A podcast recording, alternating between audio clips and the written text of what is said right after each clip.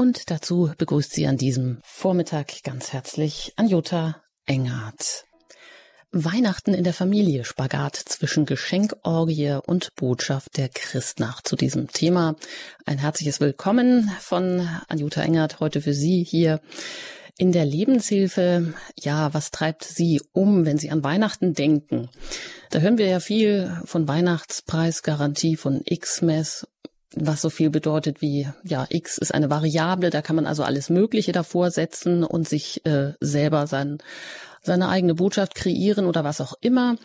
Und eins ist auch irgendwie klar, der Konsum regiert offensichtlich den Advent, er regiert uns, die Fußgängerzonen sind gerappelt voll, während die meisten Kirchenräume beschauliche Einsamkeit atmen.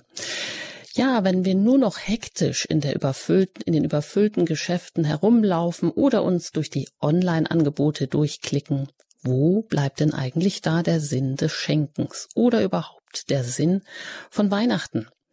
Wenn wir also nur noch schenken, weil wir müssen, aus Gepflogenheit, aus Tradition oder um böse Überraschungen und miese Stimmung unterm Christbaum zu vermeiden, ja, hat das denn überhaupt noch einen Sinn? Und deshalb wollen wir uns alle Jahre wieder mit diesem Thema, mit dem Schenken und auch den Geschenkzwängen an Weihnachten widmen. Und wo bleibt denn eigentlich das, was Weihnachten ausmacht, uns als Geschenk gegeben ist?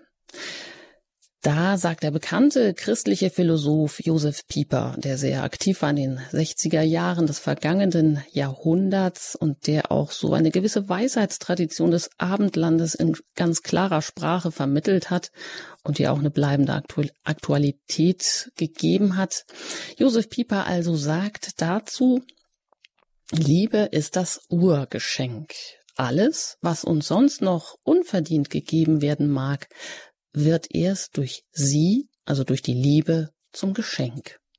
Ja, das sind schöne Worte. Jetzt wollen wir einfach versuchen, wie diese schönen Worte, die da was Tiefes ausdrücken und schön formuliert sind, wie sie nun auch einen Sitz im Leben bekommen. Und dazu bin ich verbunden mit Dr. Albert Wunsch aus Neuss und freue mich, Sie heute in der Sendung hier begrüßen zu dürfen. Ja, und ich freue mich, dass heute möglichst viele Hörerinnen und Hörer sich dieser ja, Frage, was ist Weihnachten, was sind Geschenke und was machen wir aus dem Weihnachtsfest, ja aktiv zu hören und einklinken. Ja, Sie sind ja Erziehungswissenschaftler, Sie sind Paar-, Erziehungs- und Konfliktberater, Sie haben zwei erwachsene Söhne, Sie haben auch schon Enkelkinder. Wie ist das denn? Wie sind Sie denn mit diesem Thema überhaupt ähm, in Ihrer Eigenschaft als Erziehungsberater? Sind Sie damit häufig auch konfrontiert worden? Äh, nicht so ganz häufig. Äh, ich springe schon mal so ganz äh, dezent am Rande ein, weil die meisten Menschen, die ich kenne, das Weihnachtsfest und die damit verbundenen Gestress als so, eine, so ein Ereignis wie der Winter ist kalt und der Sommer ist warm empfinden und am warmen Sommer kann ich nicht viel ändern, am kalten Winter kann ich nicht viel ändern. Ich kann nur meine Einstellung dazu ändern. Und deshalb gehe ich dann schon mal ran. Und wie ist es jetzt so vor Weihnachten? Ich habe also jetzt äh, direkt nach der Sendung wiederum ein Gespräch mit der Mutter, wo es um Erziehungsfragen geht. Und ich nehme an, dass das Thema Schenken und Geschenkestress kein Thema ist, weil es ja, ich hätte gesagt, von Gott gewollt, auf keinen Fall. Aber irgendwie so, äh, das, das, das, das ist einfach so. Äh, nachts ist kälter als draußen, im Winter sind die, äh, sind die Nächte dunkel und, und irgendwie sowas, da kann man nichts dran machen. Und deshalb gehe ich dann schon mal nach und sage, ja, ja, wie, das ist halt Stress. Ja, sag ich, und wieso machen sich den Stress? Ja, Wunsch, äh, leben Sie auf einer anderen Welt. Ich sage, nee, eigentlich nicht. Aber ja, und dann kommen wir dann so ein Stück ins Gespräch rein und dann ergibt es sich eben auch, dass eine Reihe von sinnvollen Gedankenanstöße möglich sind, die dann sowohl den Stress im Sinne von funktionieren müssen, äh, reduzieren und gleichzeitig die Chance auf ja, Sinnfindung und nochmal Hin Hinwendung zum Weihnachtsfest vergrößern. Denn die meisten Stressaspekte sind ja wie in allen Situationen auch äh, von den einzelnen Menschen gemacht. Das heißt, die haben die Vorstellung, das müsse so sein und weil das so sein muss, haben die anderen natürlich auch dann die Erwartung, dass es wieder kommt. Und äh, ja, und dann haben wir einen schönen Kreislauf von Erwartungen und äh, äh, Vorstellungen und äh, Zwängen. Und ja, und wenn dann auf Weihnachten irgendwie eine Kleinigkeit nicht so abläuft wie von den Einzelnen gewünscht, weil man ja eine sehr hohe Erwartung hat, dann kann es dann sehr schnell zu massiven Auseinandersetzungen und zu Störung des himmlischen Weihnachtsfriedens kommen.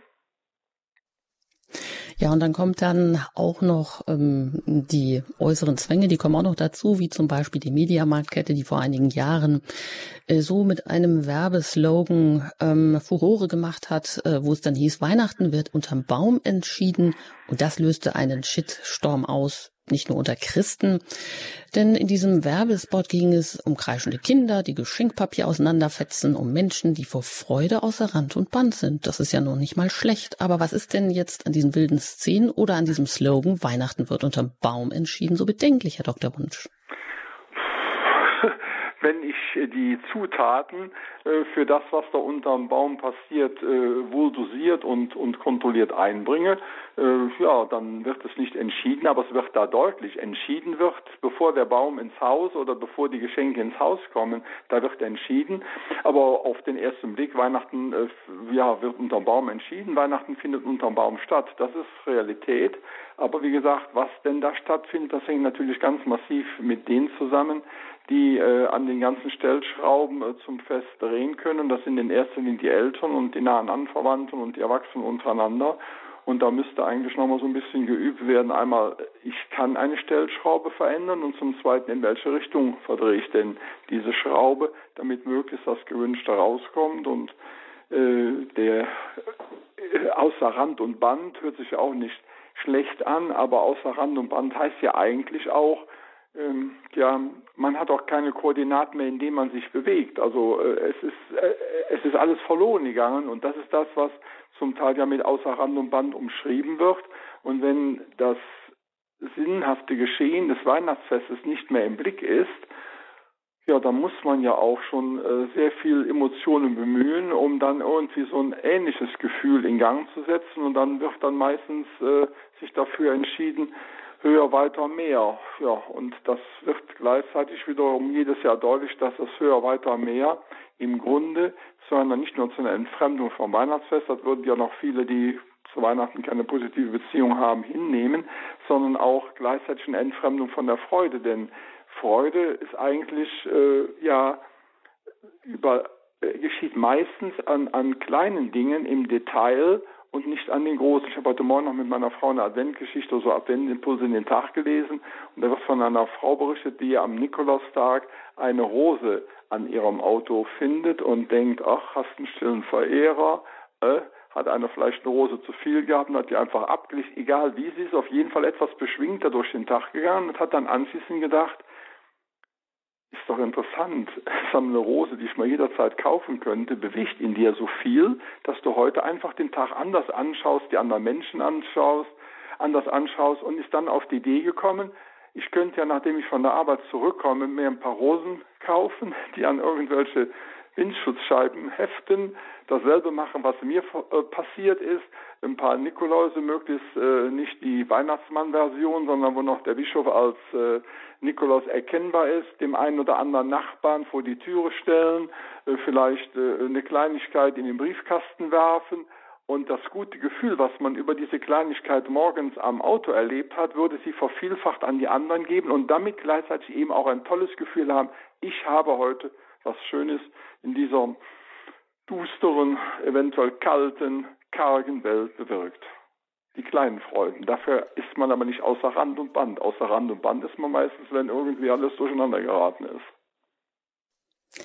Die kleinen Freuden sprechen Sie an und damit könnte man anknüpfen. Da fängt schon ein bisschen Veränderung an. Erlösungswerk und da geht es ja auch genau um die Weihnachtsbotschaft. Ich möchte das mal mit Worten beschreiben, die äh, von einer Krippensammlerin Gertrud Weinhold stammen, die bei München eine große Krippenausstellung initiiert hat und da der, um die ganze Welt gefahren ist und zu Krippen zusammengesucht hat. Und sie schreibt, Gott beginnt mit dem kleinsten Stadium, dem winzigen Format des Geschöpfes Mensch, seine gigantischen Pläne. Und dieser Gott hüllt sich selbst in die Vergänglichkeit. Also das Jesuskind ist eigentlich ein großes Geschenk nur und hat vielleicht auch die wichtigste Bedeutung für jeden Einzelnen, wenn es da um Erlösung geht. Aber so einfach scheint das nicht zu sein mit dieser Weihnachtsbotschaft. Herr Wunsch, wie können wir das denn heute wieder in unsere Sprache übersetzen? Wie können wir das in der Familie vermitteln und leben? Ja, wir müssten äh, als erstes mal wiederum ein klein wenig ins Denken kommen. Ich habe den Eindruck, dass die Fähigkeit des Nachdenkens immer mehr nachlässt und wir von da aus äh, uns irgendwie wie die Lemminge in einem großen Pulk von Menschen befinden und irgendwo uns auf irgendwas hinbewegen, wo wir gar nicht wissen, was es ist. Und jetzt bewegen sich alle auf irgendwas, was Weihnachten sich nennt. Und äh, wenn wir da ein Stück rauskommen und wiederum uns besinnen, was ist das Wichtige im Leben, dann sind es die Kleinigkeiten. Was ist das, was also am meisten Freude auslöst? Das sind Dinge, die andere für einen tun oder die man für andere tut. Das passt aber alles nicht in eine Konsumgesellschaft rein. Also gut, in dem Beispiel der jungen Frau mit der Rose, die Rosen kann man kaufen, aber die Freude, die damit verbunden ist, die kann man nicht kaufen, die kann man nur selber in die Menschen reinbringen. Und äh, ich rate Eltern, wenn die im November zu mir kommen und sie sind noch ein bisschen oder ein bisschen mehr christlich orientiert, den ersten Adventssonntag zu nutzen, um über Weihnachten zu reden. Dann ja, uns ist noch so weit hin bis da. Und ich sage, weshalb ist dann der erste Advent der erste Advent? Ja, weil die Adventszeit halt dann anfängt. Und mit der Kerzen, weshalb fängt dann die Adventszeit an? Wieso machen wir 24 Tage vor dem Ereignis der Christ nach einer eigenen Zeit der Vorbereitung? Ja, großes Nachdenken. Im Grunde geht es ja darum, sich dann schon ein Stück innerlich auf den Weg zu machen, weil wir alle wissen, wenn wir in Urlaub fahren, dann denken wir auch, wenn wir dann irgendwo im Urlaubsacht angekommen sind, wir wären angekommen, aber bestenfalls sind wir da als Körper angekommen. Mental auf keinen Fall, dafür brauchen wir eine Zeit. Und da haben die Menschen schon äh, vor Jahrhunderten gesagt, große Ereignisse brauchen noch lange Vorbereitungszeiten. Und die Adventzeit als Vorbereitungszeit der Kinder mit, mit Adventkalender und so ist ja alles eine nette Geschichte. Aber die eigentliche Adventzeit ist ja eigentlich eine Vorbereitung auf das Fest im Sinne von ja, Fasten und, und, und kargem Leben. Und jetzt nicht, um dann den, den äh, Kindern, was weiß ich, die Plätzen zu verwehren oder, oder irgendwelche anderen Sachen, sondern um sich selbst nochmal zu prüfen, bin ich Herr oder Frau der Situation, kann ich mir in Anführungszeichen leisten, mir weniger leisten zu können, kann ich abends vor einem süßen Teller sitzen, ohne was zu essen und dann nicht irgendwie aus Askese-Gesichtspunkten, sondern unter dem Gesichtspunkt ganz einfach, wenn ich was länger nicht habe, wird das, was dann kommt, wertvoller. Also es gibt keine größere Wertsteigerungsmöglichkeit, als etwas längere Zeit nicht wahrzunehmen. Und wenn ich also äh, manche in vier Wochen, egal jetzt was der Einzelne nimmt, äh, äh, Smartphone in die Ecke gelegt habe oder äh, keinen Wein äh, genommen habe oder äh, das Mittagessen ein Stückchen äh, spartanischer ausgefallen ist, dann ist doch automatisch klar, wenn dann am ersten Weihnachtstag oder am Heiligabend, je nachdem wie die Familientradition ist, dann das Weihnachtsfest beginnt und auch mit einem Essen beginnt, dass dann natürlich dieses Essen viel, viel intensiver schmeckt, als es sonst schmeckt, wenn man doch alle Dinge äh, bis einen Tag vorher gehabt hat. Und das ist das, was die Menschen zum Teil nicht mehr verstehen und das kann man den Kindern beibringen, indem sie es einfach nochmal selbst erfahren und fragen, wann schmeckt dann eine Marzipankartoffel besser, wenn ihr jeden Tag eine isst oder wenn du vier Wochen keine gegessen hast, nicht darauf freust, okay, Abend, da gibt es, nachdem die Bescherung ist, gibt es eben auch wiederum Süßkram. Und dann ist natürlich auch die zweite Frage, die man dann am ersten Advent mit den Kindern klären sollte, warum man überhaupt Weihnachten feiert. Ja, dann wird dann kommen, weil Christus auf die Welt gekommen ist. Ja, wer ist denn Christus? Ja, mh, da geht es schon los. Da müssen die Eltern eventuell noch ein bisschen überlegen, wie das Ganze denn äh, in die Welt gekommen ist und was es für uns bewirkt. Und das Ereignis der Christnacht ist ebenso, dass weltweit nicht nur die Christen, sondern auch großteils andere Menschen dieses Ereignis zum Anlass nehmen zu feiern. Da muss man sich mal vorstellen, für 2000 Jahren ist was passiert und die Leute denken heute noch dran. Es gibt ja jede Menge Sachen, die passiert sind, wo man aus Geschichtsbüchern erfahren kann, dass sie passiert sind, denkt keiner heute dran, aber durch das lebendige Umgehen mit diesem Ereignis über 2000 Jahre ist es eben immer noch präsent. Ja, und was passiert da? Ja, Gott, das Höchste, was wir uns vorstellen können, kommt in der Gestalt eines Kindes, ja, klein, hilfsbedürftig, äh, auf andere Menschen angewiesen in die Welt, dann noch eine äußerst kargen Situation in dem Nobelhotel, sondern irgendwo so eine Schuppenecke oder, oder sowas. Und das ist ein Anlass für uns zu freuen. Und dann wäre die Frage von Eltern an die Kinder zu richten, und was hat bei so einer Geschichte, wo man sich freut, was vor 2000 Jahren passiert ist, äh, eigentlich, was haben da Geschenke für eine Bedeutung? Wenn die Kinder halbwegs klar denken können, müssten sie eigentlich sagen, wenn auch zähneknirschenderweise keine. Ja, dann sagen die Eltern, okay, eigentlich nicht, aber aus der Freude, dass Jesus in die Welt gekommen ist, machen wir uns untereinander eine kleine Freude, indem wir praktisch diese Freude untereinander teilen. Weil das ist ja für Mathematiker immer das große Problem. Freude ist das Einzige, was zu teilen mehr wird. Alles andere wird weniger, aber Freude wird mehr. Und wenn das in die Kinder so ein Stückchen reinkommt, dann wird automatisch schon klar sein, dass eine Playstation oder ich würde für irgendwelchen Konsumartikel da eigentlich gar nicht so gut reinpassen. Und dann könnte man auch mal überlegen, was denn wirklich Freuden sind und was man sich dann auch wünschen kann. Und das natürlich die wichtige Unterscheidung, die ich jedes Jahr neu unterstreiche, dass die Kinder lernen, dass ein Wunschzettel und ein Bestellzettel sich voneinander unterscheiden. Bestellzettel heißt, ich schreibe was auf und habe die klare Erwartung, wenn ich bei Amazon und dort ausfülle, dass das Ding zwei Tage oder einen Tag später kommt. Aber da zahle ich auch. Beim Wunschzettel zahle ich ja nicht. Also gibt es auch keine Möglichkeit, dass die Kinder sagen, und wenn das nicht kommt, dann bin ich Weihnachten sauer. Wenn ich das vorher höre oder so, dann ist das, ist das günstigste, damit du Weihnachten nicht sauer sein brauchst dann lassen wir mit dem Schenken ganz sein und dann haben wir auch keinen Weihnachtsstress für dich und ist das Thema doch durch. Ist doch sicherlich das, was du wolltest. Du wolltest ja Weihnachten nicht enttäuscht sein. Ja, jetzt weißt du von vornherein, Weihnachten gibt's nichts, hast du keine Enttäuschung. Punkt. Ja, dann merken die Kinder mal so ganz langsam, schrittweise, um was es überhaupt geht.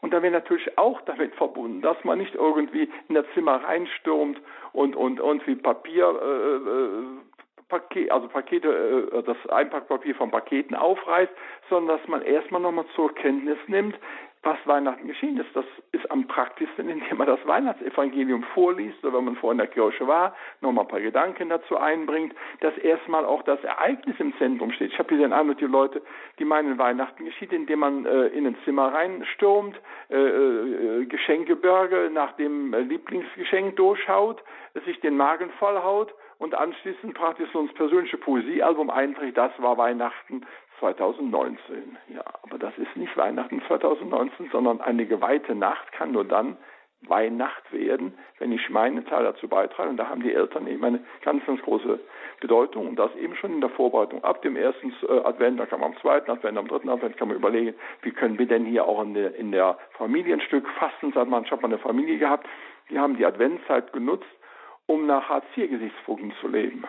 Einfach mal so, wir gehen auch mal einen Schritt zurück oder zwei und dann hat der 13-jährige Junge hat übernommen als Finanzminister äh, äh, täglich zu kontrollieren, wie viel Strom verbraucht worden ist, wie viel Gas verbraucht worden ist, wie viel Wasser verbraucht worden ist. Hat der größeren Schwester gesagt, du hast heute zu lange geduscht, hast den Durchschnitt kaputt gemacht, morgen kannst du nicht duschen. Da, da ist nicht nur Vorbereitung aufs Fest passiert, sondern gleichzeitig auch ein Stück Vorbereitung auf das Erwachsenenleben, in dem ja zwar der Strom aus der Steckdose kommt, aber wir kriegen ja immer mehr mit, dass es nicht so ist und dass das Gas aus der Erde kommt, ja, aber auch nicht so ist. Das heißt, im Grunde bietet die Adventszeit eine tolle Vorbereitungszeit auf das Leben, auf das sich selbst mal zurücknehmen, um dann anschließend an Weihnachten ein Geschehen im Zentrum zu haben, was wir alle nicht verstehen können, was uns aber unwahrscheinlich bereichert hat, weil wir eben schon seit 2000 Jahren dieses Fest feiern.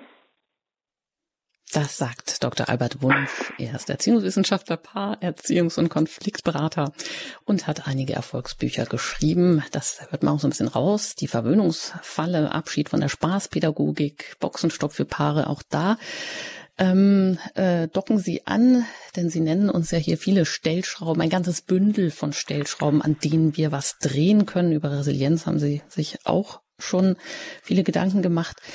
Und ja, da haben wir jetzt eine ganze, ganze Menge, die Sie zusammengestellt haben. Es ist also wichtig, Freude kann man nicht kaufen. Und ich meine, wir sind ja mittendrin im Advent und sicherlich bemerken Sie das auch. Es gibt immer mehr Adventskalender. Es gibt eigentlich kaum noch irgendeine Firma oder eine Marke, die sich nicht im Adventskalender übertrifft und äh, was richtig Teures auf den Markt bringt. Und ja, aber das löst alles keine Freude aus. Das, was Sie am Anfang gesagt haben, diese Rose, die da am Auto, jemand an mein Auto gesteckt hat oder jemand, der mir einfach Zeit geschenkt hat, mir eine kleine Aufmerksamkeit gemacht hat, das kann mich mitunter den ganzen Tag in eine Hochstimmung versetzen. Also da könnten wir ansetzen. Und dann geht es ja letztendlich auch darum, ich weiß nicht, ob das von Ihnen stammt, aber Aufschub, also etwas mal auf etwas zu verzichten oder aufzuschieben als größte Kulturleistung, damit das unseren Kindern beibringen, so Schritt für Schritt. Das heißt, wir müssen Schritte wieder zurückgehen. Und da scheint mir schon das Schwierigste zu sein. Also nicht diesen Bestellzettel am Anfang der Adventszeit auszufüllen, Ähm, denn jeder weiß ja, heute machen wir einen Klick, dann haben wir was bestellt, das bezahlen wir, dann kommt es und ja, die Freude ist eigentlich gar nicht mehr so groß dabei, sondern dass dieser Wunschzettel ein Wunschzettel bleibt, dass es um andere Dinge da vielleicht gehen kann. Man kann sich ja was schenken, aber das alles ein bisschen zurück zu fahren. Wo würden Sie denn da ansetzen, Herr Dr. Wunsch, mal etwas zurückzurudern? Also jeder hat ja gewisse Traditionen, jede Familie, auch wenn sie christlich ist. Und das Schenken ist ja an sich nichts Schlechtes, das haben Sie ja auch unterstrichen. Aber mh, hm, da, wo man jetzt etwas verändern will und mal einen Schritt zurückgehen will, wie fädelt man das, wie fädelt man das denn jetzt äh, klug ein als Eltern? Ja, das Wort Schritt zurück ist natürlich für alle Menschen, für Konsumenten und für Kinder sehr wahrscheinlich, oh, da, da hast du was morgen, was du heute nicht, äh, hast du was morgen nicht, was du heute noch hast, will ich nicht. Also von daher ist der Gedanke, jetzt für uns am Telefon und, und äh, im Gespräch sicherlich eine interessante Geschichte, Schritt zurück. Aber im Grunde geht es einen Schritt in eine andere Richtung. Und wenn wir den richtig machen, ist es ja nicht anschließend weniger, sondern es ist anschließend mehr, nur auf einer ganz anderen, sagen wir, in Anführungszeichen Währungsebene. Also ich bringe ein Beispiel, was mir jemand berichtet hat zu, von, äh, zum Thema ganz anders denken. Äh, als Kind hatte er sich irgendwann eine Lokomotive gewünscht, aber die war einfach zu teuer und, und er kriegte sie jedes Jahr zu Weihnachten nicht. Und dann hat er also selber gespart und er hat wohl, ich weiß nicht, drei oder vier Jahre, alles war da von Rasenmähen und, und war doch immer in der Nachbarschaft zusammen, immer wieder zusammengespannt. Und alle zwei, drei Wochen ist er ins Geschäft gegangen und hat sich die Nase platt gedrückt an, äh, am Schaufenster wo die Lokmotive eben hinter zu sehen war. Und irgendwann, also 17 oder sonst was, hat er so viel Geld zusammen gehabt, dass diese Lok, die war nicht, äh, wer weiß wie teuer, aber sie war halt für ihn als Kind relativ teuer, hat sich diese Lok gekauft. Der ist Eisenbahnfan noch heute und er sagte mal zu mir einfach so als rhetorische Frage, Albert, was meinst du, welche Lok ich am letzten abgeben würde von meinen ganzen Loks, die ich habe, die ich mir zum Teil jetzt später im Geschäft gekauft habe, dann hat die was, welche 1000 Euro gekostet, habe ich Scheck genommen, okay, als die Lok. Da sage ich, ist doch klar, die, wo du drei oder vier Jahre die Nase dir äh, gedrückt hast. Und das ist eine Erfahrung, die müssen wir unseren Kindern, ich sage mal in Anführungszeichen, dürfen wir unseren Kindern nicht vorenthalten. Das hört sich besser an, das müssen wir ihnen nahebringen, dürfen wir unseren Kindern nicht vorenthalten, weil es mit allem vergleichbar ist. Das, das, was selten kommt, oder Sie haben eben nochmal den Bedürfnisaufschub kurz angesprochen, das, was eben nicht sofort umgesetzt wird, gewinnt rasant an Wert. Und wieso sollten wir uns denn was verschenken, wenn wir es wertvoller haben können? Zuletzt zwischen Tür und Angel bietet mir jemand irgendwelchen Süßkram an und sagt, also ich sage Ihnen ganz klar, ich will ihn jetzt nicht essen, weil ich mir nicht den Geschmack am Vormittag verderben möchte mit so ein paar Plätzchen, denn die Plätzchen rufen nach mehr, nochmal, nochmal eins und nochmal eins. Ich sage, wenn Sie mir wirklich schenken wollen, gebe ich das, nehme ich das gerne mit und heute Abend nach dem Abendessen, dann esse ich zwei, drei Plätzchen, dann ist das irgendwo ein guter Rahmen und zwar, das ist ja für die meisten Menschen nicht vorstellbar zu denken, aber ich mache das nicht, weil ich ein Asket bin, sondern weil ich mir meinen neutralen Geschmack des Vormittags nicht durch so einen Süßkram verändern möchte und mich lieber darauf freue, heute Abend dieses zwei oder drei Plätzchen Gebäck zu mir nehmen zu können. Also das ist ein ganz anderer Gedanke. Und da fällt mir gerade noch eine andere Geschichte ein.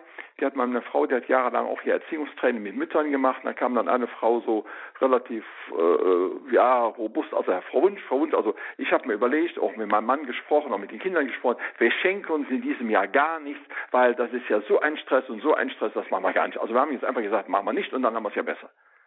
Meine Frau fällt in alle Ohnmacht. Was wollen Sie? Das geht doch gar nicht. Wie, Frau Wunsch, haben Sie ja nicht den Stress? Ich sagt meine Frau, ich kenne den Stress, aber Sie müssen doch keinen Stress machen. Ja, ja, ja, was wäre denn die Alternative? Also, das war schon so, äh, es kann keine Alternative geben. Da sagt sie, überlegen Sie mal, was könnte sich Ihr Sohn von Ihnen wünschen, was nicht materiell ist, aber für einen großen Wert hat? Überlegen Sie mal. Ja, muss man das Essen schon mal überlegen, weil so viel Ahnung und so viel Überblick hat man gar nicht von so stillen Wünschen. Manchmal die Ehemänner von den Frauen nicht und die Frauen von den Männern nicht. Egal. Mensch, der tut sich so schwer, wenn er nachmittags zum Sport muss, seine blöde Sporttasche zu packen. Dann jammert er immer und jammert er immer. Und ich sage, ja, du willst versprochen, ja, ja, aber die blöde Tasche, die blöde Tasche.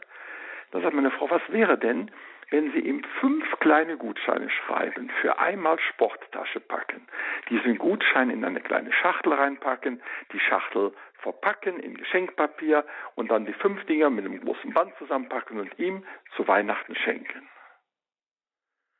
Ja, die Frau hat ein bisschen unglaublich geschaut. Sie hat dann auch gleichzeitig mit meiner Frau mit der Frau überlegt, was der größere Sohn kriegen könnte, was der Ehemann kriegen könnte, alles auf der, auf der Null. äh, äh, Euro-Ebene, aber dafür auf der Inhaltsebene sehr viel. Auf jeden Fall die Geschichte mit dem Packzettel, die habe ich nachher mitbekommen. Die Kinder wussten jetzt alle, wir haben irgendwie aus rationalen Gründen überlegt, es gibt nichts. Und dann sagt äh, sie, ja, wir haben auch was. Ja, aber wir haben doch gesagt, es gibt nicht. Ja, Sätze ist ja auch nicht finanziell. Wir haben ja eher so an Geld gedacht, gibt nichts. Aber eine Freude machen kann man ja immer. Naja, der Sohn packt diese fünf kleinen Schächtelchen aus und hat eine Freude.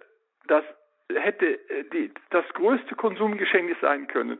Und übers Jahr verteilt, wenn er mal so ganz tief durchging vorm Sport, dann kam er mit seinem Schächtelchen an, das Mama, ich habe noch zwei Gutscheine. Einen davon möchte ich jetzt einlösen. Und Mutter macht ihm strahlend die Sportsachen und Sohnemann fährt strahlend in eine Sportschule oder wo auch immer hin oder zum Training. Ja, eine kleine Idee, die über das gesamte Jahr hin eine Bedeutung hat. Also echte geschenkte Freude und auch keine Verwöhnung hier, sondern wirklich ja etwas, was immateriellen Wert hat und nicht nur gleich am ersten Abend auch wieder verpufft. Weihnachten in der Familie, Spagat und Geschenkorgie und Botschaft der Christnacht. Wo bleibt denn die? Ich bin im Gespräch mit Dr. Albert Wunsch. Er ist Erziehungswissenschaftler, Paarerziehungskonfliktberater, war lange Jahre als Dozent auch tätig an der Katholischen Fachhochschule in Köln und der Philosophischen Fakultät der Uni Düsseldorf. Also auch immer viel in Kontakt, ja, nicht nur mit ratsuchenden Menschen, mit jungen Menschen, mit Studenten und äh, da verliert man ja auch nie den Kontakt zur Realität. Das merkt man ihnen ja auch an. Ja, an dieser Stelle darf ich auch Sie einladen. Wie geht es Ihnen Weihnachten in der Familie? Wie handhaben Sie das mit den Geschenken? Was macht Freude? Wie nehmen Sie sich vielleicht auch Zeit jetzt in der Advents Zeit füreinander als Paar, so wie Herr Dr. Wunsch das sagte, dass Sie am Morgen gemeinsam als Ehepaar einen Adventsimpuls lesen und darüber ins Gespräch kommen und sich gegenseitig dadurch ja auch wertschätzen und dem anderen auch eine Bedeutung beimessen, auch wenn man eben schon und gerade dann, wenn man schon so lange zusammen ist, sich immer noch angeregt unterhalten kann, immer noch ja denken kann, der andere, der hat vielleicht auch noch versteckte Botschaften, die ich noch gar nicht an dem kenne. Sie sind herzlich eingeladen, sich hier bei uns einzumischen. Spagat zwischen Geschenkorgie und Botschaft der Christnacht. Unter der Hörernummer erreichen Sie uns jetzt. Das ist die 0895117 008 008.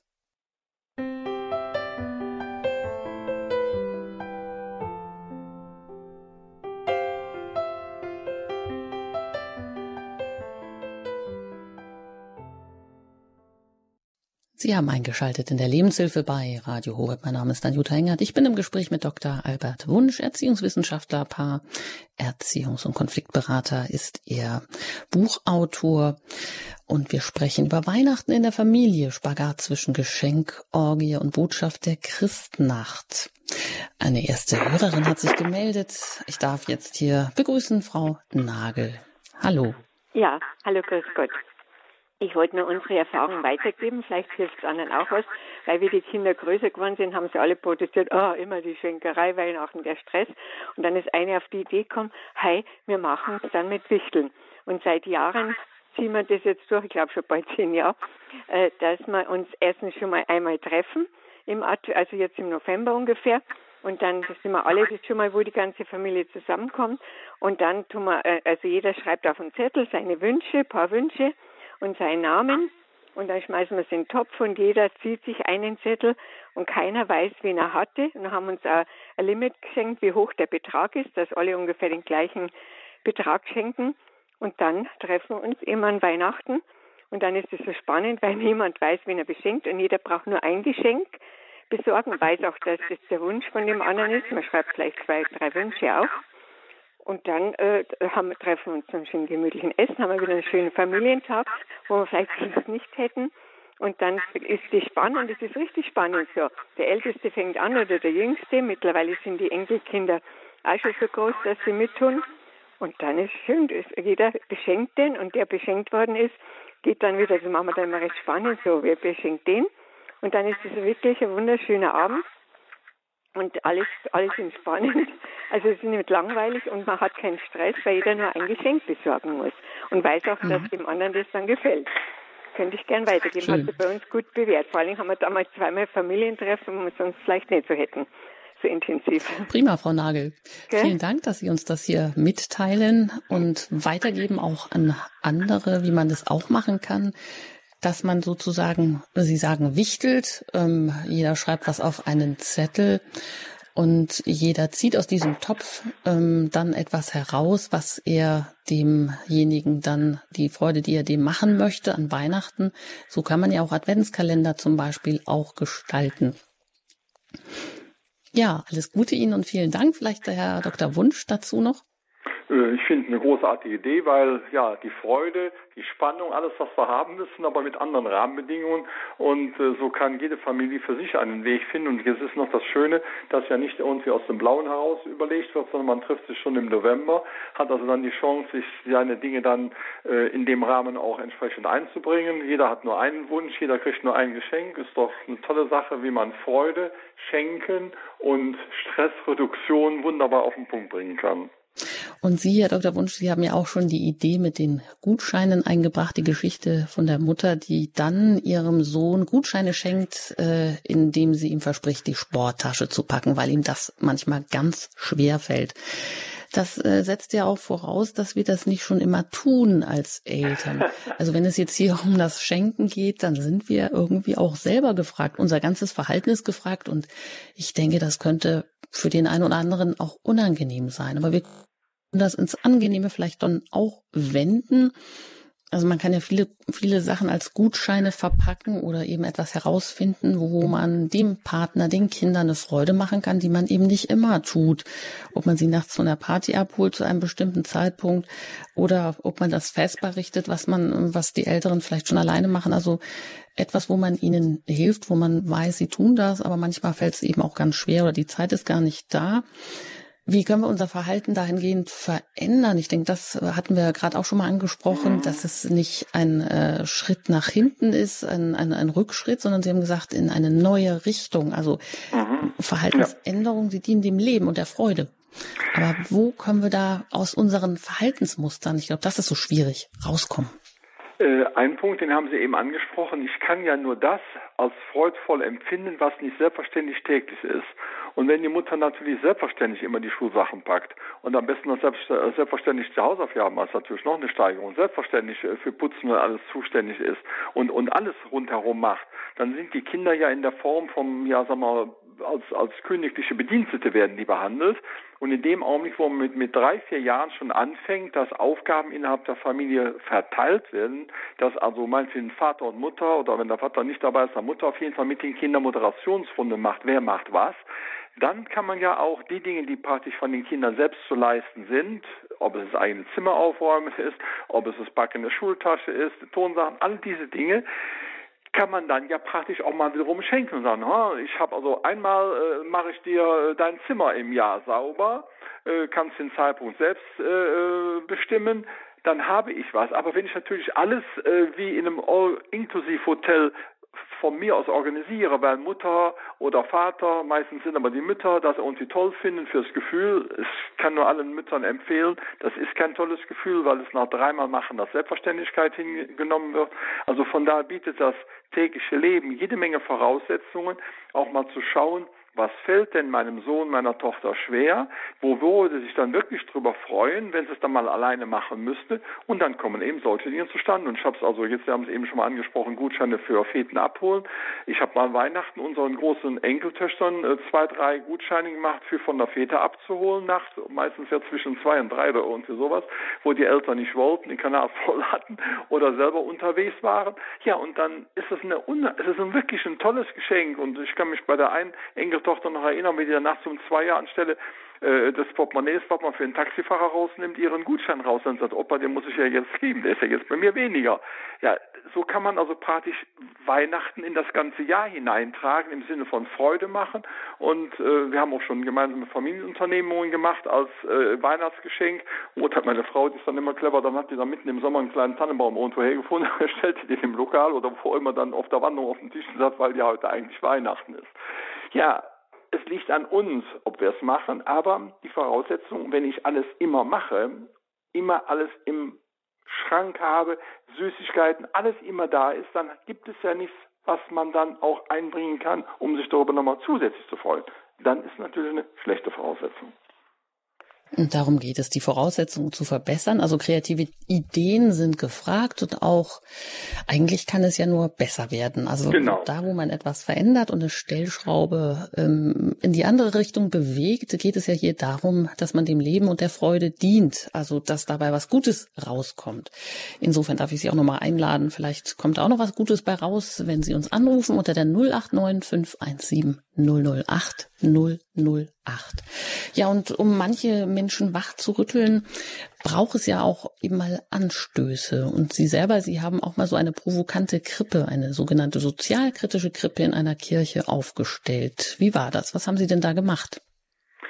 Ja, also erstmal die Voraussetzung, ich habe festgestellt, dass äh, das Weihnachtsfest immer mehr vermarktet wird, immer mehr durch den Konsum äh, aufgegriffen wird. Und äh, habe dann eben mir vorgestellt, irgendwann wird es ein ganz opulentes, in Anführungszeichen, Weihnachtsmahl geben, wo die äh, Krippenfiguren als äh, was weiß ich Knödel serviert werden und und äh, äh, Schnitzereien in in in, in äh, Kartoffel äh, Engelfiguren haben, wo wo also praktisch der Konsumgedanke in der intensivsten Form auf den Teller gebracht wird, um dann den Leuten das Gefühl zu geben, dass es ein Weihnachtsessen, weil dann kann man ja die Figuren, die nun zur Heiligen Nacht dazugehören, äh, auch äh, zu sich nehmen.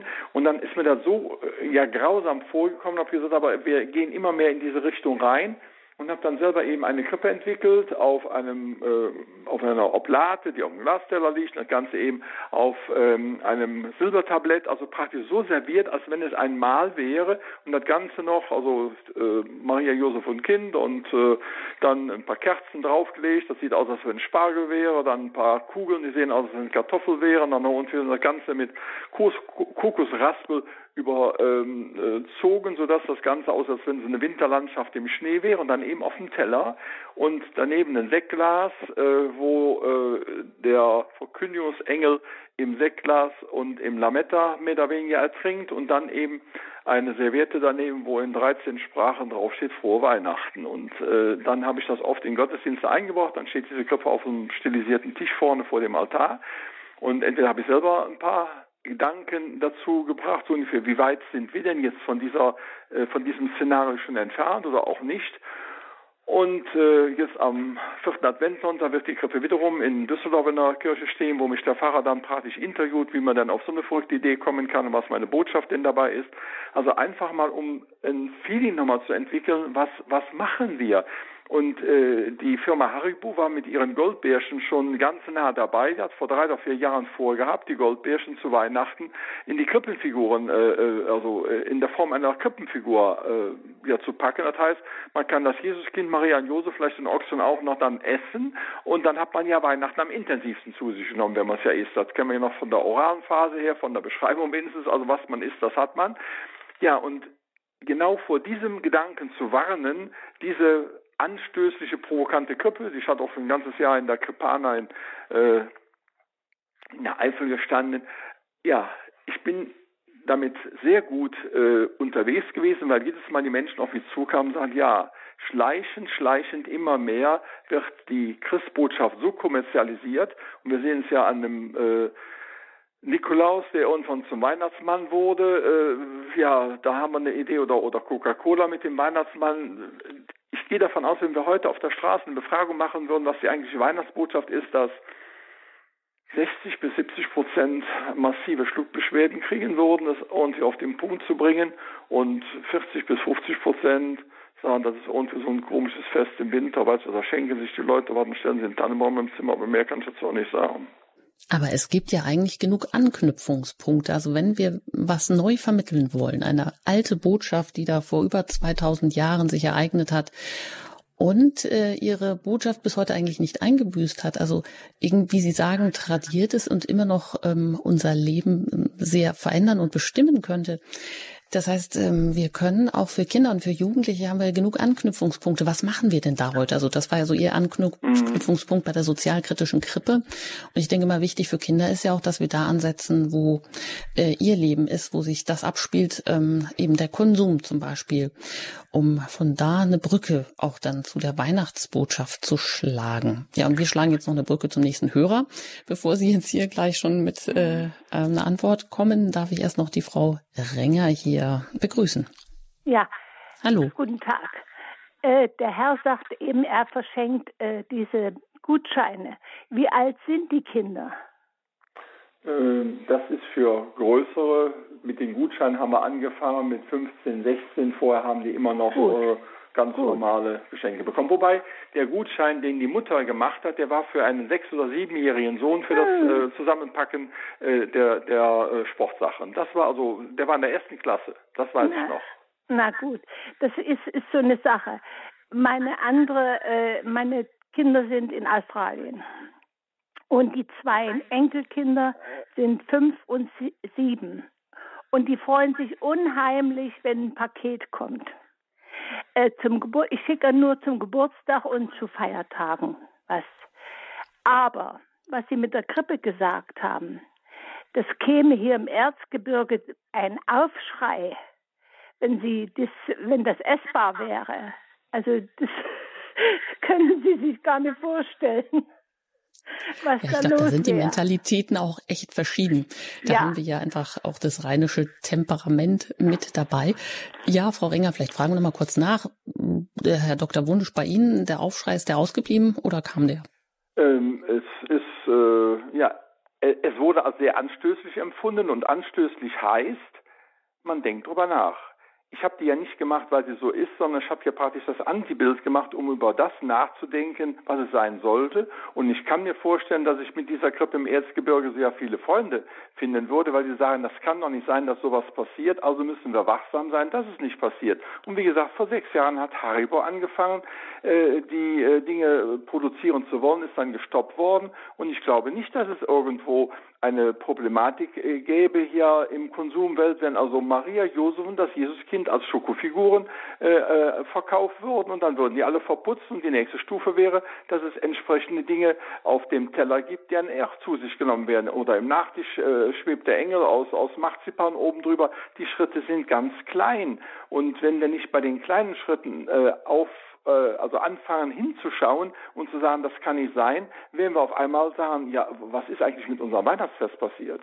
Der Pfarrer, der jetzt hier am äh, vierten Adventssonntag das Gespräch mit mir führen wird zum Thema Grippe, sagt, meine Hauptbotschaft ist, es gibt ja verrückte Nationen, die ja mit äh, einem Fest machen können, was sie wollen. Aber wir sollten uns doch als Christenmenschen das Weihnachtsfest nicht irgendwie verdrehen lassen und indirekt in dem Ganzen mitschwimmen. Und wenn heute Kinder für 80 bis 100, für 150 Euro Geschenke bekommen, Sachgeschenke bekommen, dann sind die, wenn es Christen sind, mitten in diesem Konsumrausch drin. Und die Weihnachtsbotschaft wird sehr wahrscheinlich bei den Kindern nicht mehr ankommen, sondern sie ist eine Geschenkbotschaft. Und wenn man sie fragt, weshalb habt ihr denn so viel gekommen? Ja, weil Weihnachten ist. Ja, was ist dann Weihnachten? Ja, weiß ich nicht. Weihnachten ist immer, wenn der Tannenbaum ins Zimmer kommt. Ja, damit haben wir die Weihnachtsbotschaft schon restlos ausgeklammert. Frau Renger, danke für das Nachfragen und dabei klären sich die Dinge meistens ja auch nochmal besser. Eine weitere Hörerin darf ich begrüßen, Frau Friedrich. Guten Tag. Ja, grüß Gott. Ich möchte gerne zu dem Thema was sagen mit dem Konsum. Also mit dem Konsum. Ich habe das jetzt so gemerkt, weil meine Enkelkinder bei der jungen Familie, die Kinder sind jetzt sechs und zwei. Also anfangs war jetzt das sehr wichtig, mit denen viele Geschenke. Und inzwischen merken sie auch, dass die Kinderzimmer überhäuft sind mit Geschenke und die Kinder ihre Zimmer schon gar nicht mehr aufräumen können, weil nur äh, Spielsachen und solche Sachen drin sind. Und jetzt schrauben sie selber auch schon zurück. Und denen reicht es auch schon mit dem Konsum jetzt und in allem. Und wir haben uns jetzt auch wirklich dazu aufkraft, alle uns sehr, sehr einzuschränken. Und gerade heute war ich auch im Wald laufen und da ich dachte, hab, haben so Frauen einen Krippenweg gestaltet oder so einen Weihnachtsweg wo sie verschiedene Sachen aufgestellt haben. Da habe ich gedacht, das ist jetzt das Nächste, was ich auch mache mit den Enkelkindern und mit den Jungen. Ich gehe im Wald den Weg und wir nehmen einfach auch noch Sachen mit, die wir daheim haben, die wir da auf dem Krippenweg, auf dem Weihnachtsweg abstellen können und dann dazu Lied singen oder Gebet sprechen. Und also da freue ich mich jetzt schon richtig drauf, das mit den Kindern und mit der jungen Familie zu machen. Und dann noch ganz was anderes. Also bei uns ist es jetzt auch mit der Pfarreiengemeinschaftszusammenlegung. Wir haben jetzt bei uns in der Pfarrei keinen eigenständigen Pfarrer mehr, der uns vor zwei Jahren genommen wurde. Und bis da, dato haben wir alle einen Bezug zur Kirche und zu allem gehabt. Und das ist jetzt einfach sehr schwierig geworden mit der Pfarrergemeinschaft. Die machen das ganz gut, aber wir haben keinen Pfarrer mehr, der für uns Ansprechpartner ist. Und das merke ich bei den Kindern. Die Kleinen, wenn ich sie mitnehme, ist der, ist der, der Pfarrer da? Nee, dann sage ich, nee, der ist nicht mehr da.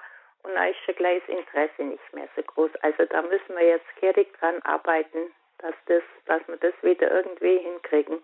Also das wäre jetzt mal mein mhm. Beitrag. Frau Friedrich, vielen Dank für Ihre Impulse. Also zum einen, dass natürlich immer auch gut ist, wenn die Kinder selber merken, dass da einfach viel zu viel Konsum unterm Baum ist und dann vielleicht noch dieser Aspekt der persönlichen Beziehung, auch zu dem, der die Botschaft vermittelt, in dem Fall auch zum Pfarrer vor Ort. Herr Dr. Wunsch. Ja, zwei Dinge. Einmal wäre es eine tolle Möglichkeit, mit den Kindern mal zu überlegen, ob sie nicht jetzt in die Schenkeaktion von Dingen, die sie selber eigentlich zu viel im Kinderzimmer haben, kämen und dann also etwas gelenkt in ein Flüchtlingsheim oder eine Notunterkunft äh, für ärmere Menschen gehen und dann diese Kinder beschenken würden. Wie gesagt, äh, es geht nicht, dass man so naiv dann einfach hingeht dann habe ich was, das muss man schon über irgendwelche Sozialdienste ein bisschen koordinieren, weil das sonst nicht klappt. Aber einfach diesen Gedanken aufgreifen. Wir haben hier in Neuss eine große Aktion, wo ähm, Geschenke nach Rumänien in, äh, in, den Kinderheim gegeben werden und da gibt es äh, hunderte von Familien in Neuss, die äh, praktisch Geschenkkartons packen packen, entweder mit neuen Sachen, aber auch mit gebrauchten Sachen und dann einen Brief dabei schreiben, auf der Packung genau draufschreiben, was drin ist, damit die Verteiler in Rumänien eben genau wissen, ist das jetzt für ein kleines Kind oder ein größeres Kind oder äh, auch noch ein bisschen so Inhaltsangabe und damit unwahrscheinliche Freude machen. Das heißt, das Schenken wird erhalten, nur ich werde nicht beschenkt, sondern ich beschenke andere. Das ist der eine Aspekt. Und der andere Aspekt, der mit der freien Gemeinschaft zum Ausdruck kommt, ja, wir Christen sind jetzt ähnlich wie die lateinamerikanischen Christen schon seit 30, äh, 50 Jahren massiv aufgerufen, selber auch noch ein Stück intensiver als Glaubensboten in unserer Gemeinde aktiv zu werden und auch als Glaubensboten für die eigenen Kinder oder Enkelkinder, weil immer weniger Pfarrer in immer größeren Gebieten können das mit dieser Nähe und mit diesem persönlichen Bezug, wie das früher noch möglich war, nicht leisten. Ja, ist aber auch gleichzeitig eine Chance, äh, nicht den Pfarrer als den äh, äh, ja, äh, Seligmacher zu sehen, sondern äh, wir sind alle als Laien aufgerufen, äh, auch am Verkündigungsauftrag teilzunehmen. Ich erinnere mich gerade daran, dass meine Arbeit zum Thema Missio Canonica, also die kirchliche Lebefähigung von mir lautete, die Teilhabe des Laien am Heilsauftrag der Kirche in der Welt. Ist jetzt schon 40 Jahre her, aber ist doch jetzt ganz flüssig gekommen. Die Teilhabe des Laien am Heilsauftrag der Kirche in der Welt. Und das sollten die leitenden Pfarrer auch vielleicht etwas intensiver mit den Gemeindemitgliedern ein bisschen einüben, dass jeder eben seinen Teil als Christmensch dazu beitragen kann. Und demnächst wird es ja auch eine ganze Reihe von Gemeinden geben, wo die Gottesdienste am Sonntag keine Eucharistiefeier mehr sind, sondern eben äh, Wortgottesdienste. Und die werden dann eben auch von Laien, von, von Männern wie du und ich und von Frauen wie du und ich äh, geleitet. Und ich habe selbst in der Eifel schon vor Jahren erfahren, in kleinen Dörfern, ich hatte nicht den Eindruck, dass die Gemeinde dadurch einen Verlust hatte, sondern das hat auch die Gemeinde massiv zusammengeschmiedet und die Identifikation, die Hauptidentifikation des äh, Person des Pfarrers oder des Kaplans ist dann eben nicht mehr in dieser Intensität da. Ja, aber dann kommt eben auch eine große Kontinuität in die eigene Gemeinde rein und auch nochmal ein ganz Stück mehr Selbstverantwortung. Also es gibt viele kreative Ideen, auch wie man sich einbringen kann als Glaubensbote und dass Sie das noch so auswendig wissen, auch den Sinn Ihrer Sendung noch in Worten wiedergeben können. Ja, das spricht doch dafür, dass Sie das offensichtlich verinnerlicht haben.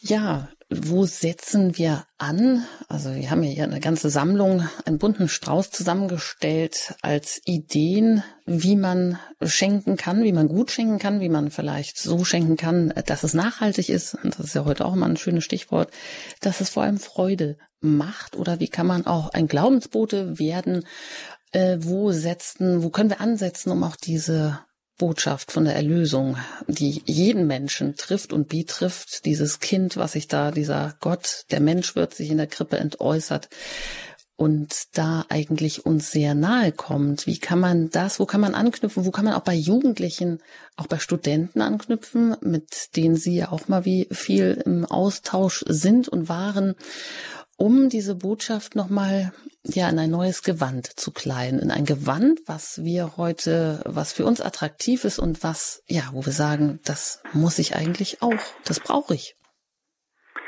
Ja, die Grundsatzfrage lautet eigentlich immer, was ist mir wichtig? Und wenn ein Mensch das beschreibt, mache ich auch schon mal mit Studenten, was ist mir wichtig, was würde mir eine große Freude bereiten, dann sind die, ja, weil das, die Freude soll ja so wahrscheinlich durch andere kommen, dann schreiben die recht locker Dinge auf. Das würde mich freuen, das würde mich freuen, das würde mich freuen und so weiter. Und dann ist bei mir halt dummerweise, schlauerweise die nächste Frage, und wie oft gibst du das deinen nächsten Menschen im Umfeld? Oh, dann kommt schon das Erstaunen, das Schauen, ja, sag ich, äh, jetzt haben wir doch die Möglichkeit, Weihnachten ist ein Fest, wo es um Freude geht. Auch für die Nicht-Christenmenschen ja begriffen, dass es irgendwo ein Ereignis mal vor 2000 Jahren gab. Denn das heißt ja Weihnachtsfest, geweihte Nacht und nicht äh, Konsumfest am 25. Dezember. Und dann kann man auch da mit den Studenten rangehen. Und ich habe morgen wieder eine Veranstaltung, äh, die letzte in diesem Semester mit denen, wo ich auch nochmal überlegt habe. Also einmal werden die meinen Adventimpuls, den ich heute gelesen habe, werde ich den morgen als äh, Impuls in den Tag reingeben. Etwas neutralisiert, äh, weil ich nicht als äh, äh, ja, Glaubensbude doch tätig bin, sondern als Dozent für einen bestimmten Fachbereich. Aber ich lasse das so ganz am Rande immer mal so ein bisschen mit einfließen. Und was ich äh, als Rückmeldung bekomme, ist, dass die Studenten spüren, dass es wichtige Dinge im Leben gibt, die man nicht per klassischem äh, inhaltlichen äh, Pauken von irgendwelchen Sachen lernen kann, sondern nur in den kleinen Zwischentöne. Und genau die kleinen Zwischentöne sind die, die wir im Lebensalltag immer brauchen und die wir an Weihnachten besonders intensiv auch nochmal hervorholen sollten, um damit dem Fest auch die Würde und Ehre zu geben, die ihm zusteht und nicht alles auf uns konzentrieren zu lassen. Und wenn ich Kinder frage, was wünscht ihr euch zu Weihnachten, dann ist das relativ einfach. Und die nächste Frage könnte schon sein, und was würdet ihr glauben, was Kinder in Afrika oder in Rumänien oder in Peru oder wo auch immer, wo Kinder in Armut leben, sich wünschen würden?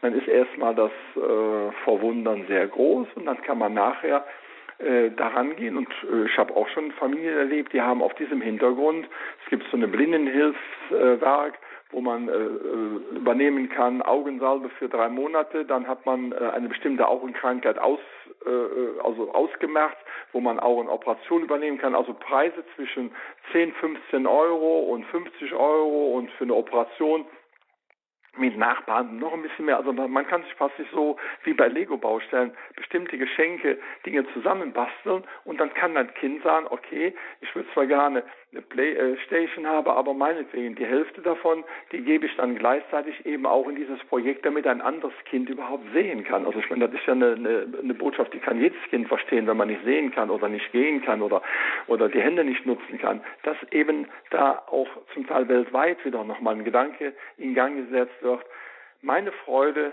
wird geteilt und damit habe ich dann gleichzeitig meine eigene Freude vergrößert und gleichzeitig einem anderen Kind Freude gemacht. Schön. Und Herr Dr. Wunsch zum Abschluss. Heute feiern wir Nikolaus. Und wie haben Sie das denn in Ihrer Familie gefeiert oder äh, kommen Sie heute noch dazu, mit den Enkelkindern das irgendwie auch noch zu begehen? Äh, mit den Enkelkindern, das ist, äh, weil die mittlerweile 17 bis 23 sind, nicht so mehr möglich. Die haben natürlich auch sich konzentriert auf die eigene Familie und in dem Alter haben die ja schon einiges selber an, an Dingen zu regeln. Und wir haben also früher mit unseren Kindern haben wir immer am Nikolaustag die Geschichte nochmal des Bischofs, der ja nun auch ganz tolle Sachen für Kinder gemacht hat, die ja äh, so ne, Mädels, die die äh, so waren, dass sie äh, irgendwo nicht heiraten konnten, weil sie eben das nötige Geld nicht hatten. Dann hat der Sage nach äh, er ihnen Geld äh, zur Verfügung gestellt, damit sie also nicht in der Sklaverei oder in der Bedeutungslosigkeit enden mussten. Also das sind ja Geschichten, die sind ja für jeden Menschen unwahrscheinlich nachvollziehbar. Das hat er gemacht und das hat eben eine solche Wirkung gehabt mit einer Reihe von anderen Dingen, wo sich mit den äh, mit, mit dem Schiff und dem Mehl und der also es gibt eine ganz schöne, viele Legenden, die aber alle mitten aus dem Leben gegriffen sind. Und wenn man die dann eben an dem Tag wachruft und dann eben noch ein paar Kleinigkeiten macht und äh, wir haben heute Morgen auch hier für uns ein paar Kleinigkeiten auf dem Tisch gehabt, um eben zu zeigen, der Nikolaustag ist nicht ein normaler Tag im Advent, sondern halt eben was anderes. Und dann habe ich äh, jetzt den letzten Tag für meine Frau eine Kleinigkeit gemacht, die auf dem Tisch stand. Meine Frau hat irgendwas für mich gehabt, was auf dem Tisch stand.